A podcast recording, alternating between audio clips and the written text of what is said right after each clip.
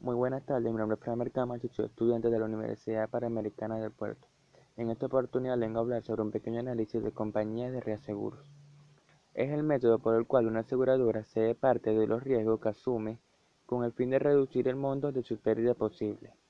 Conforme una definición clásica, el aseguro es el contrato que se suscribe entre dos aseguradores, uno denominado reasegurador y el otro reasegurado asegurador directo o primario o compañía cedente. El objeto asegurado será la totalidad o parte de las responsabilidades contractuales que el asegurado haya aceptado según la póliza de seguro que ha suscrito.